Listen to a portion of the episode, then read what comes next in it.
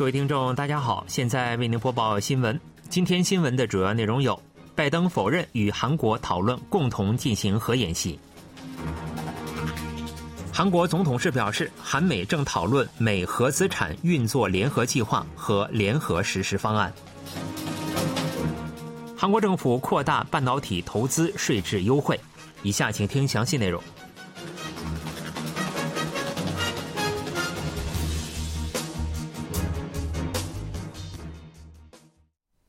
美国总统拜登当地时间二日表示，目前并未与韩国讨论共同进行核演习事宜。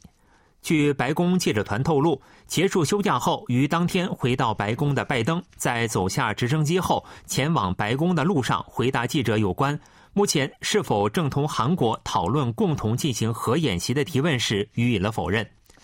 记者提到上述问题与当天韩国《朝鲜日报》公开尹锡悦总统的采访内容有关。尹锡悦在采访中表示，为有效对北韩实施延伸威慑，正与美国讨论核共同计划及联合演习事宜。美国在此问题上的立场也相当积极。不过，拜登对此予以否认，且未多做介绍。因此，尹锡悦指的是何种核演习，无从知晓。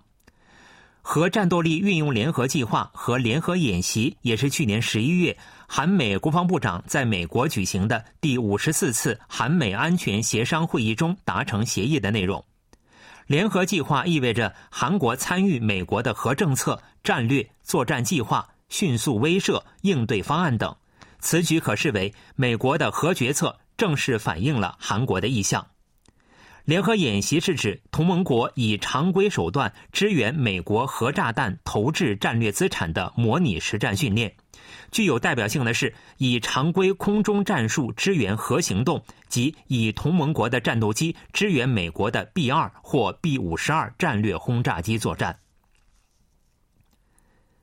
韩国总统室表示，为应对北韩核武器，韩国和美国正就共享美国核战略资产运作有关信息、联合计划及相应的联合实施方案进行讨论。此前，美国总统拜登否认正同韩国讨论共同进行核演习，对此，韩国总统室进行了上述说明。总统室宣传首席秘书金恩惠三日表示。路透社记者在未加以说明的情况下询问是否在讨论进行核战争演习，拜登总统当然会予以否认。金恩惠还说，核战争演习是核拥有国之间可使用的表述。总统室表示，根据去年十一月韩美国防部长在第五十四次韩美安全协商会议上达成的协议，韩美正就核战斗力运用联合计划和联合演习进行讨论。此前，拜登当地时间二日在华盛顿回答记者有关目前是否正同韩国讨论共同进行核演习的提问时，予以了否认。韩国总统尹锡悦三日上午在龙山总统室主持召开新年第一次国务会议时表示，政府将整治存在于社会各个领域的非正常弊端，大刀阔斧的推行劳动、教育和年金三大改革。尹锡悦表示，必须加强劳动组合会计的透明度，实现健康保险制度的正常化，并加速全面整改国家补助管理机制。尹锡悦说，二零二三年是向国民兑现政府承诺的一年，希望政府各部门在勾勒改革和国政课题的具体实行方案和路线图的同时，及时的向我和总统室报告执行过程。尹锡悦说：“随着世界经济的综合危机和不确定性不断涌现，韩国的周边环境并不乐观。政府在彻底应对严峻经济形势的同时，将为使国家经济再度腾飞而竭尽全力。”总统室副发言人李载明通过书面新闻发布会透露，尹锡悦总统在当天国务会议结束时表示：“今年我们正面临着新的危机和挑战，我们不能畏缩和屈服。”在国民面前，我们重整旗鼓，制定正确的发展方向至关重要。如果制定好正确的方向和计划，就应努力取得国民能够切身感受到的成果。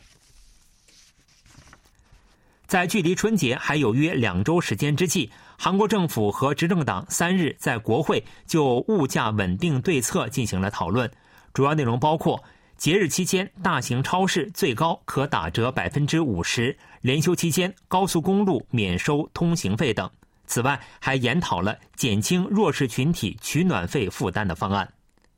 两周后即将迎来春节连休，执政党国民力量党政府和民间共同拟定了民生稳定对策。为了稳定春节期间旺季商品的物价，党政商定供应历来最大规模的旺季商品。另外，党政将通过发放农畜水产品优惠券，协同流通业界为提供折扣所做的努力。最大限度地减轻国民的菜篮子负担。文努里商品券发行预算增加五千亿韩元，发行规模达四万亿韩元，并新设手机卡型商品券。出席当天会议的大型超市有关人士也表示，春节旺季商品价格优惠幅度将达到百分之三十至百分之五十。韩国连锁店协会会长李继勋表示。将积极协助政府推行各项政策，并将向中小企业预付交付款等，积极支援中小合作企业。党政还发布了对一百一十八万户能源弱势群体的支援政策，内容包括提供电费、燃气费优惠，以降低相关家庭的取暖费负担，并将提供能源购买支援，减轻燃料费负担。国民力量党政策委员会议长程一中表示。去年开始经济不景气，为确保国民度过一个温馨的佳节，党和政府将制定详细的春节民生对策。党政还决定在春节四天小长假期间免收高速公路通行费，公共机构停车场也将免费开放，但并未明确提及春节连休期间是否解除室内口罩令。政府将以此次党政和民间协商的内容为基础，四日联合各部门一同发布春节民生稳定对策。今后投资半导体设施的大企业和中间企业将享受相当于投资额百分之十五的税金优惠。韩国政府三日表示，将推行包括上述内容的半导体投资税制支援强化方案。